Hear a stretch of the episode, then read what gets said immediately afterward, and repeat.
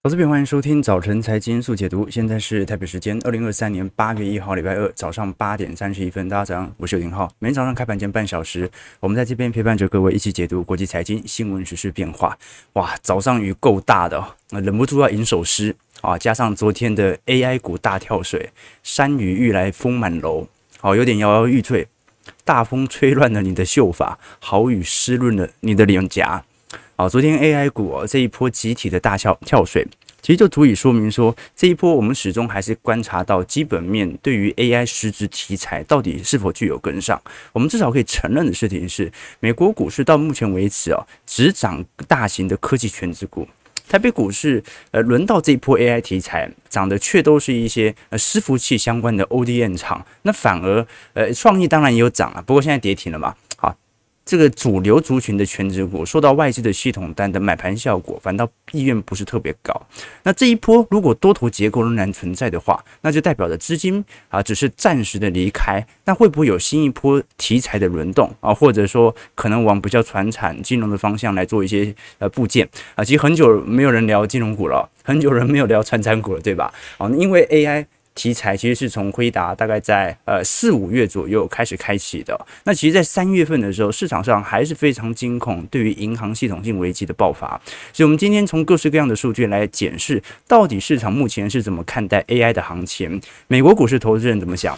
台北股市投资人怎么想？目前所开出的财报当中，到底有多少是由 AI 来具体贡献的？好，我们先观察一下，因为呃本周其实大家最为关注是礼拜五的非农啦，但因为时间还很久，所以我们先具体回测一下美国股市到目前为止今年以来的表现。因为今天是八月一号，我们按照回推七月份的话，其实表现还是不错的哦。道琼的月线涨幅有三点二 percent，纳指月线涨幅有四点零五 percent。而这个费半涨幅哦，更不用讲了，远远大于纳指和道琼。我们真正了解的是标普牌指数，因为月涨幅有三点一二 percent，这一波真的完全灌进到牛市氛围了。我们先具体看一下美国股市今年以来四大指数的涨幅表现。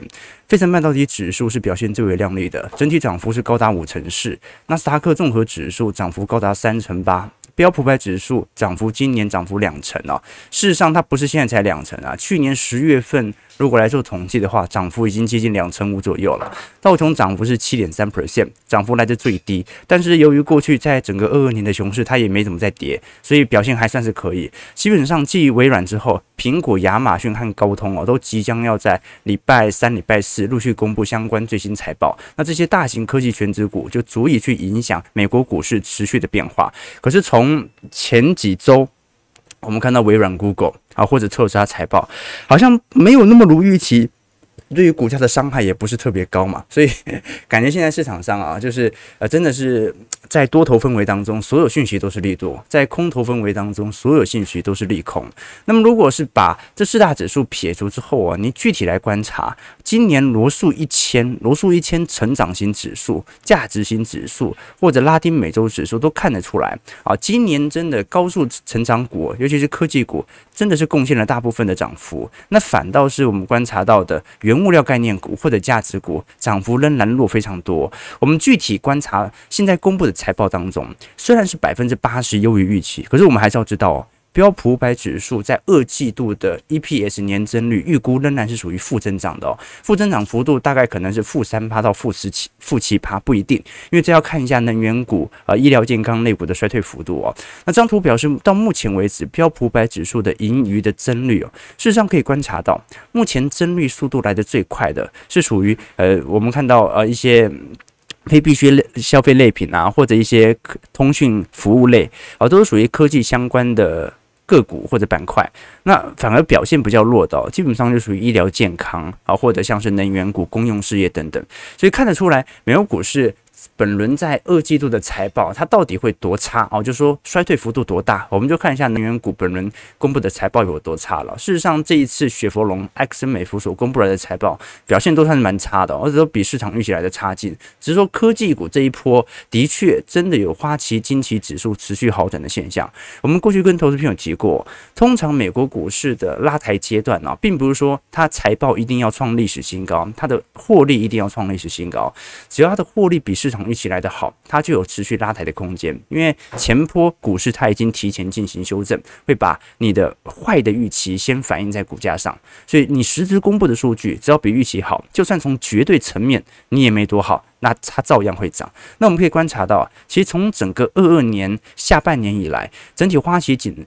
花旗惊奇指数虽然有适度的回档，但是都是底底高的格局，也就是虽然有时候会不如预期，但最后呃优于预期的比例始终会大幅的超越呃不如预期的比例。那这个是值得大家来多做一些留意的，因为按照目前市场的情绪已经有越来越集中化的迹象了。我们看标普五百指数在整体月增率八月份的表现，这一波呃应该这样讲。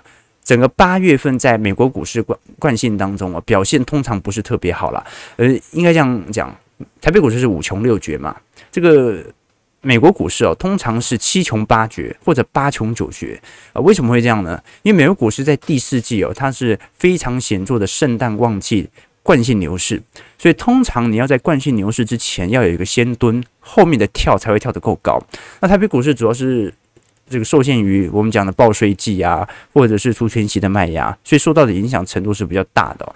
那加上市场上现在比较聚焦的一点是，呃，我们虽然都很清楚财报的衰退已经结束，但是财报衰退结束基本上佐证了今年下半年美国经济不会多差。但是今年经济不会多差，就代表今年基期不会多低。今年基期不会多低，明年的经济增长从年增率的角度而言，它也不会多高。所以我们可以观察到，按照 INF 的预估哦，全球的经济成长率啊，今年和明年大概都保持在三趴左右。那美国的经济成长率今年预估会下滑到一点八 percent，明年可能就到一个 percent 了。那欧元区反而是先蹲后跳啊，今年可能掉到一个 percent 以下，明年就站回一个 percent 了。那其他国家都是差不多的一样的情况，都是二零二三年是底部，二四年开始重新攀高。那么美国就是一个例外，美国今年经济太强了，让市场开始怀疑有没有可能明年经济反而会更差呢？事实上，我们可以从几项指标来做一些判断啦。的确。从新兴市场的角度而言，全球的电子产品的确有开始陆续复苏的感觉。不管这一次我们看到美光或者三星所开出的财报，二季度财报是很差，但是针对三四季度的财测，其实都有陆续在调整当中。你看，全球最大规模的智慧型手机的呃晶片公司高通哦，这一次。即将在八月二号盘后公布第三季度的猜测，那你可以观察到，大多数人给高通的 Q 三总营收是八十五亿，这个比例老实说，相对于过去以往。针对这些呃手机晶片商的预估值比例算是拉得很高，就市场给予的预期其实算蛮高的。那为什么会给予这么高的比例呢？呃，我们都很清楚，这高通主攻就是手机晶片嘛，那等同于市场正在针对未来手机三 C 电子产品的需求有一个显著的拉升。其实你看上一个季度高通给出的手机晶片的预期啊，跟同行都差不多。你看当时的三星、SK 海力士或者美光，好，当时这些。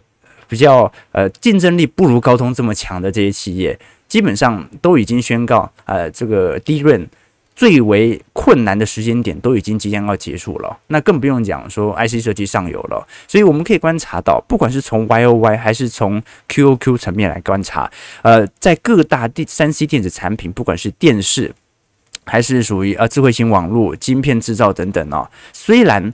呃，现在晶片制造的压力库存来看是特别大的，但它主要还是集中在成熟制程的部分。我们基本上就来观察下半年到底复苏程度会有多高了。我们也可以从智慧型手机的角度而言，其实今年一二季度啊，已经开始有蛮明显上弯的迹象了。我们反而要留意的是，到底第四季度，也就是 iPhone 大幅推出之后之后，iPhone 十五的销量，因为这一次预估是八千五百万只，哦，那跟去年卖的一模一样。那去年 iPhone 十四卖的好，可以理解。啊，去年是真的，呃，景气表现的不错，对吧？啊，去年是股股价在跌，但是股价跌是跌今年的衰退嘛。但是呢，去年的整整体景气表现是不错的，所以有没有可能，其实是，呃。去年卖了八千五百万只，那今年还能够卖到八千五百万只的 iPhone 十五吗？这其实是有点难度的，所以市场上也在看到底下半年的复苏有多强劲。但我们可以承认的是，现在市场给予下半年的估值评价越来越高了，那，给你很高的一个预估值目标值哦。OK，那这是到时候的情况。那么最大的压力，当然目前来看还是属于晶片库存了。啊，晶片库存这一波，老实说，半导体库存在高位震很久哦，其实还没有明显的下来。我们只能说。库存问题没有再恶化，但是订单到底有没有完全的回归？这个 AI 题材目前看起来并没有有效的把一些晶片库存有效的给打消。我们现在看一下美国股市四大指数的表现，道琼上涨一百点，零点二八 percent，在三万五千五百五十九点啊，一样在高位进行盘旋。标普百指数上涨六点，零点一五 percent，在四千五百八十八点，其实。现型都蛮漂亮的哦，纳指上涨二十九点，零点二一 percent，在一万四千三百四十六点；费半上涨九点，零点二六 percent，在三千八百六十一点。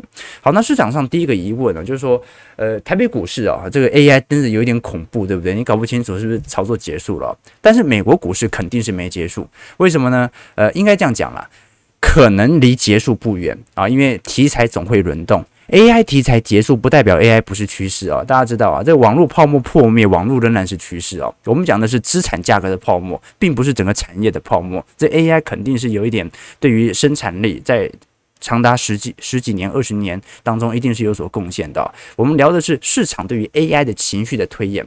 那的确，美国股市到目前为止啊，大多数投资人针对 AI 的前景是越来越有优良的展望。比如说，这一次彭博社针对五百一十四名受访者调查当中啊，有百分之七十七的人计划在未来六个月，针对 AI 相关的科技股的敞口持续保持打开。也就是他认为，呃，基本上。投资 AI 股仍然是目前在下半年的主流趋势。那你可以观察到，基本上只有不到十趴的人认为科技业的 AI 泡沫很快就会破灭，所以大多数人不认为会破灭。但是另外一方面呢，如果你实质去观察普通民间的想法，那我们刚才看的是资本面的想法，资本面的想法是，呃。你三月不追，四月不追，五月不追，六月不追，七月不追，八月哎，有点受不了了，这种感觉，然后就就我我们也很清楚嘛。过去散户其实老实说追加意愿并不是特别高，现在就是嗯，应该可以追一下，嗯，AI 应该是前途。这个是第一个感觉出现。那第二个呢是问实体民间对于 AI 的想法。那你可以观察到啊，他询问说你愿意付多少钱来使用 AI 相关工具啊？来，呃，这个不管是从个人的生活，还是说针对工作来帮助你进行优化，那有百分之五十的人，老实说都不愿意花任何钱。不过这也好像也很好理解，百分之二十五的人认为每个月可以花二十块美金，百分之十一的人认为可以花五十块。那不管如何啦，基本上 AI 股涨到现在哦，因为辉达也没回档。所以这一波台北股市的崩跌哦，它并不是美国股市的系统单显著的卖压回归，它纯粹就是因为外资其实早在六月底当时就有开始蛮明显的筹码换手了嘛。你有没有观察这两个月的确量能是有点爆的哦，可是外资的买卖超它幅度并没有因此而大幅变大，这说明外资基本上在明显的抛货，那抛的货。不是单纯是完全由散户来进行承接，有很大也是属于中实户啊，或者是内资寿险业来进行新一轮的承接。所以股市涨到现在，大家就要有个新兴的理解哦。台北股市的呃涨幅逻辑惯性跟美国股市真的还是有点区别。就美国股市真的，你你想看台北股市每个月都月营收嘛？美国股市一季才公布一次。所以那个变动幅度当然是对于基本面的反应是比较大一点的。那台北股市啊，你玩到最后，真的就是属于筹码面或者情绪面、题材面的轮动。这个是我相信大家在股票市场当中活得越久，你会发现到越明显的迹象啊。所以有时候你发现啊，讲来讲去也不太喜欢分析那这个台北股市或者个股的基本面呢，那分析来分析去根本没用啊。这对于股价的猜测，至少。呃，你这可能要到年以上才能够来做判断了。好，所以基本上呃，很多人投资到现在可能会遇到一个问题，也就是说这个基期仍然始终短期内还是推高很多，但是它又是属于整个景气循环的衰退进入到复苏期。那你也要从长周期来看。嗯，现在买总比你在景气繁荣周期买便宜得多。可是你现在买，跟去年十月份的低点比较起来又很高，所以这才可以理解为什么我们周期投资哦，永远都是做左侧投资。好，因为面对到这种状况，也不知道该怎么办。难道 你要在右侧的时候建仓啊？好，所以投资当中啊，大家会发现哦，跌很多和涨很多的时候啊，你都会遇到这种问题，让你陷入到两难的处境。呃，所以有时候大家常常去思考这个问题，就预预测到不同的价格变化的时候，你应该做什么样的抉择？前阵子我不是跟投资朋友分享过一个故事吗？它是一段对话，他就说两个女孩在聊天，那一个就说，哎，我好像同时爱上两个人了，怎么办？那另外一个女孩说，当然是选遇到的第二个人呐。啊，她说为什么？她说因为如果你真的爱第一个人的话，第二个人就不会出现了。啊，对，这这是一种智慧呀，智慧哦。啊，那当然啦，说白了，我们并不是说到底要选第一个还是第二个啊啊，也不是说什么这个感情里面啊不被爱的才是小三。我们讲的事情是啊，有时候你会问说，那到底该选哪一个？但你真正该问的问题是啊。你是如何自己落到这种两面为难的处境？你在投资市场当中，你当然最终你要下一个决策了。我们这叫灰度认知、黑白决策嘛？对，啊，就是投资市场它是灰色的啊。其实任何的投资策略可能都有它的获利的方式哦，但你始终要下一个黑白决策。但是你始终要认知自己到底为什么你会面临到这样的一个处境，这是十分重要的。那我作为周期投资。很明显嘛，我不让自己面临到那种处境，需要去抉择这种问题。好，那我们继续往下看啊。老实说了，到目前为止，美国股市的惯性到目前为止都还没有大幅度的改变。反倒我们比较担忧的是，你看股价涨了这么多，我们过去一直跟投资朋友分享啊，不可能资产价格一路炒作上去哦，对于通膨毫无效果。然后你看到通膨一路向下的，我们现在看到通膨的向下，只是在传导去年第三季是通膨的高点。所以，投资朋友。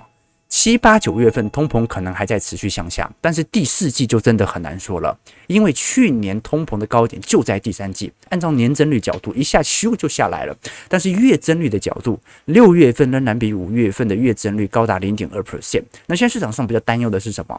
油价基本上是整个七呃，应该是讲过去二十年来的七月份表现最为亮丽的哦。西德州原油价格，大家想一想，我们看这个标普啊，纳指。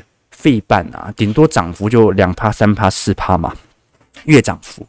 原油价格在七月份涨幅有多少？原油价格在七月份的涨幅。我靠，高达十四个 percent 啊！哦，非常非常之亮丽哦，等于是原油价格几乎把今年的跌幅完全给收敛掉了，就一个月就涨回来了。这是对于通膨非常值得大家来多做一些留意警警讯的讯号啊！我们当然很清楚，目前通膨的问题在于 PCE，尤其是核心 PCE 的部分，僵固性通膨。但是如果这个时候原物料来帮一把倒忙，那很有可能通膨咻一下，真的又上去了。这一次，其实在呃六月份所公布的个人消费支出 PCE 的部分哦，二零二三年月增率也有零点二趴，年增率是三个 percent 哦。核心 PCE 是从年增率四点六趴下滑到四点一趴，所以就算僵固性通膨正在收敛，没有再继续涨了，原物料你说每个月用这种速度上涨的话。那也很恐怖的，所以我们可以观察到，最近突然之间，对冲基金针对原油的多头压注啊，也创了三个月来的新高。那不见得对冲基金它会大赢，但是我们可以了解到，市场上有一股新的力量正在针对全球的景气复苏来进行全面性的低基期部件。好，换句话说，很多对冲基金哦，他知道 AI 股真的涨很多啊，估值这么高，随时都有可能做回调。好，那。对冲基金跟一般主动型基金不一样哦，对冲基金很在乎绝对报酬哦，这跟呃我们周期逻辑投资的逻辑很像哦，就是说主动型基金的投资人哦，他追求的是相对报酬，比如说今年大盘不好，跌了三成，哎，我的主动型基金只要跌一成五。跌两成，我就比同业表现来得好嘛，赢大盘了嘛。那这个时候，呃，长官给我的压力，市场给我的压力就不会这么大啊。那么一样啊，啊，在多头市场当中，主动型基金它追求的是超越大盘的实体绩效，但是对冲基金不一样啊。对冲基金是怎么样？它是真的拿了这些富豪、有钱人的钱来具体操作，所以它就是不管怎么样都要赚。啊，就是说我的钱是不能变少了，至于赚多赚少，你自己看你自己的能力吧。所以对冲基金在短期内，我们可以观察到，针对原油，呃，尤其是西德州原油价格的呃净头寸啊，多头头寸创了三个多月以来的新高。好，这个增加水平非常之快速，几乎已经回到二零二一年九月份的水平。好，所以值得大家来多做些留意啊。如果市场上针对能源资产有新一波的价格炒作空间，那看起来。呃，对于未来下半年的通膨，可能是新一波的引诱。好，我们最后拉回来看一下台北股市。台北股市在昨天上演开高急杀嘛，那很明显啊，AI 股有人先跑了，盘中重挫翻黑，中场下跌一百四十七点，收在一一万七千一百四十五点，成交值很大哦，有四千八百二十九亿。我们先看整个亚洲股市的表现好了，事实上亚洲股市哦，台北股市真的涨很多，所以你要让它回跌好像也很正常，只不过昨天真的是 AI 股跌得有点惨啊，有点惨。我们可以观察到，今年以来在亚洲股市当中表现最靓丽的当然是日经指数。哦，日经指数主要受惠于货币宽松的效果，持续进行推升。好，那这一波即便 YCC 曲线有所放宽了，但是它也就是做个微调，应应该不算是升息了。那韩国 c o s p i 指数今年涨幅有一成七，台湾加权指数今年涨幅有两成一。那少数收红的，大概就印度指数涨个三点五 percent，上证涨四点九趴。但是你可以观察到。恒生指数到目前为止还是收跌的，恒生国际指数也是啊。那很明显，外资到目前为止哦，看得出来嘛，它也没有针对台北股市大幅回补的意愿，当然也没有完全大卖嘛。可是就有一点偏贬的趋向哦。加上昨天 AI 概念股全部跳水嘛，指标股广达、伟创。盘中直接杀到跌停，其他像是技嘉、华星光啊，也是重挫，英业达啊、建准、双红等等啊，大家都跌个五趴、十十趴左右，压力算很大了。我们真实可以观察到的，其实是来自于。到底本轮这些 ODM 厂值不值得有如此亮丽的表现？其实 ODM 厂这一波，你可以观察到，在过去二十年的周期当中哦，曾经受惠于 NB 或者智慧型手机啊，有一个蛮显著的路径的打开。可是你可以观察到，你像是两千年到零七年，哦，当时全球笔电出货量有大幅度的攀升，那股价虽然有所推高，但是最终都是来到一个相对的平稳期。智慧型手机也是一样，所以目前伺服器产生新一轮这些 ODM 厂。的组装代工的对象，它也不代表说股价会有全面性的推升，但它只能说它的股息会配得很稳定呐啊，这个照理来讲，它的意思是这样，殖利率会取决于股价的变化，但是股息会相对是比较稳定的，所以我们值得来留意啦。当时呃，大家还记得呃，不管是笔电的需求，或者是智慧型手机的需求，都导致了短期内。当时这一些 ODM 厂，你像广达啊，或者英业达等等哦，有短期内本益比的大幅推高。那现在本益比有没有大幅推高？其实都有哦，所以我们必须承认了哦，就说即便。呃，这些股票在长期来看，它是一个比较防御性的殖利率概念股。但是当本益比大幅推高的时候，还是有蛮明显可能被长期被套牢的风险。你只能靠一年一年的股利把它给领回来。那过去我们也跟投资朋友提到了，基本上目前代工 AI 伺服器的营收占整体营收的比重啊，呃，大概已经提升到两成五左右。好，但是就两成五嘛，对吧？好，就是说如果它的财报大好，也不可能是由 AI 完全贡献的，因为。整体而言，我们可以观察到 AI 伺服器占这一些 ODM 厂，纬颖、广达、伟创、鸿海、英业达，大概就是十趴到二十趴左右。那更何况这一些代工厂也不是全部的营收都来自于伺服器嘛，所以 AI 的伺服器又占整体伺服器比例没有这么高，所以这个是值得大家来多做些留意的。它当然是一个前景的展望。但肯定它的营收效果要回来哦，甚至今年都看不到，所以今年这些伺服器的财报要好，绝对也不是 AI 贡献的，就是整个三 C 电子产品的消费旺季开始有所回归，这个是值得大家来多做些留意的方向。那最后几题呃几分钟，我们聊一下入股的表现好了，因为呃大陆股市在昨天呃中国宣布扩大二十条，呃 A 股三大指数是全面进行走高，这些二十条主要是中国政府发布新一轮的扩大消费的。措施哦，那过去而言呢、哦，你会观察到大部分中国官方都是给出一个相对笼统、比较呃宏观的全全面性的政策。比如说，在今年四月份，当时中国中央政治局会议的表述啊，它是描述说，哎，需求收缩，供给冲击，所以呢，预估啊，落三重的压力可能会受到缓解啊，经济成长好于预期，然后货币政策要稳健的货币，讲的都是比较啊这个。呃，宏观一点的啊，就是比较平坦化。但是在七月份这一波所公布最新的政策当中啊，其实已经具体化，针对下半年的显著的呃，不管是货币政策或者财政政策的延续哦，所以下半年中国的宽松政策应该是不会改变的。同时，它在经济的情势上啊，也有非常明显的定调，目前经济面临到严峻的困难挑战。好，这个是中共主动针对经济的评论，所以我们可以了解到。呃肯定会进一步增加相关的扩大消费的措施。那这一次特别留意的是属于呃新增汽车的限购措施哦，已经完全的放宽啊。过去是有呃汽车限购的啦，现在完全放宽，完全来刺激消费。因为这一次七月份中国官方制造业的 PMI 数据是四十九点三，比六月份高了，好比六月份是九，可是还在紧缩周期啊，啊，所以基本上我们可以了解哦，中国的经济成长率啊，各位可以观察到，在整个一八年、一九年以后啊，它就已经远离当时的上升趋势线了。那么为什么会远离上升趋势线呢？它就跟疫情以后，不管是监管还是全球的产能库存，还有，相对疲软是有相当大的关系的。可是。中国的产能库存不是在二零一四年早就已经有呃产能过剩的迹象了吗？为什么一四年、一五年、一六年它还是可以维持稳定的增长呢？当时 GDP 还是可以保持在五趴到六趴的高幅增长幅度。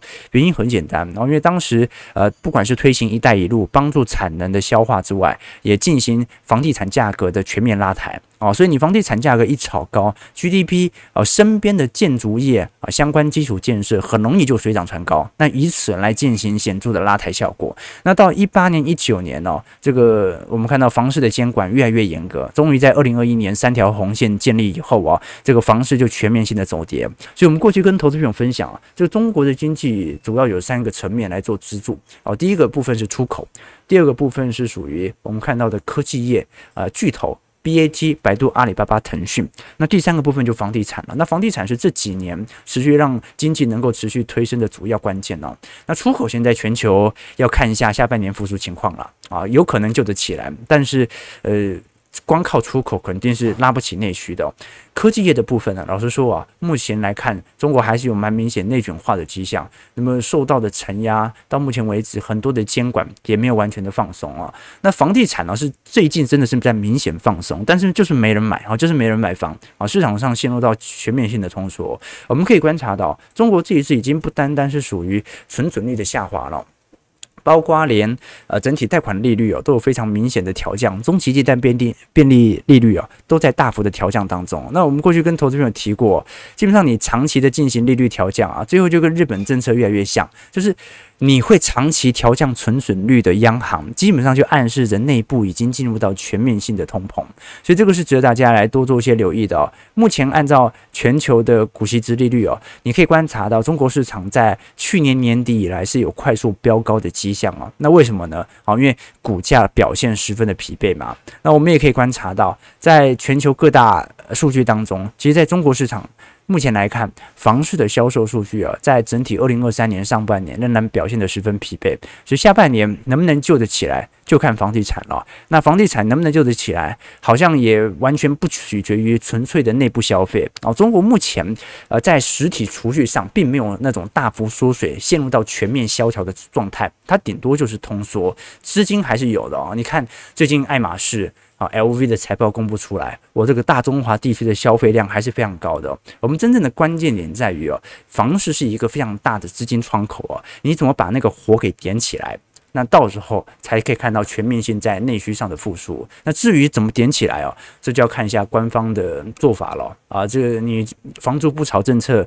其实还是中心原则嘛，还没有取消。那你看什么时候取消，应该就有所拉抬了吧？好，不过这个有空我们再来跟投资朋友多做一些留意。我们今天主要是稍微梳理一下新闻的概况啊，主要是针对啊这一次 A 股为什么在昨天亚洲股市，尤其台北股市大跌的当下做显著的拉升，它主要是有一点政策上的受惠。我们讲说 A 股叫做政策市嘛，啊，就基本上你可以观察到它的大涨都跟当下某种政策的放宽或者某种政策的补助。有明显拉抬效果，台北股市上涨五十二点，今天量能爆出来，第一盘就不大了，哦，大概两千出亿而已啊，看一下接下来盘中量能会不会慢慢的回归？OK，这个对对，哎，真的量能不是特别大，那么今这两天差这么多啊？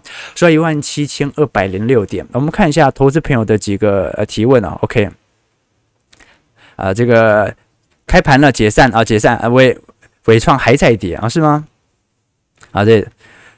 啊，这个这个以前哦，呃，我大学的时候，那个时候其实本金不多，其实还蛮喜欢呃做当日冲销的。但当日冲销真的有一个风险，而跌停有时候涨停或跌停或涨停有时候真的很麻烦好，就是你你重点并不是你付不出来，呃，你的亏损哦，是你没有那么多本金，你本来只打算当了冲销的哦，所以当冲当当冲啊锁死其实也是有风险的。OK，好，OK。对对对，啊，车要开了吗？哎，不会开了啦。我们最近这个这个风暴比较大，我们要稍微谨慎啊，用一些比较幽默的谈话。哎，啊，小编十杯星巴克会喝到中毒，才十杯吗？哦，喝的可多了。OK，好，呃，感谢各位今天参与啊，九点零二分。我们今天主要是跟投资朋友梳理一下，在全球央行的架构当中啊，我们现在如何，美国股市是如何看待 AI 行情，台北股市是如何看待？那看得出来吗？哦，哎，台北股市就。这个题材面它暂时有点落幕了，但是题材面落幕啊，这一波老实说资金量仍然始终存在，所以除非量能就一路缩下去了，要不然基本上它就是找新的题材轮动而已啊。你看现在量能就拉回来了，好，预估今天呃整体量能可能会来到三千五到三千八百亿左右，所以量还在哦。啊，只是看下一波题材跑到谁身上而已哦。啊，这个台北股市自然会发生的惯性逻辑哦，就多头氛围，你会发现哦，啊，就是今天涨这个，明天涨那个，这是台北股市的惯性氛围。那美国股市的部分，我们就看一下最后最大的那一只苹果公布财报之后具体的表现。感谢各位投资朋友的参与，如果喜欢我们的节目，记得帮我们订阅、按赞、加分享。我们就明天早上八点半早晨财经速解读再相见。祝各位投资朋友看盘顺利，操盘愉快。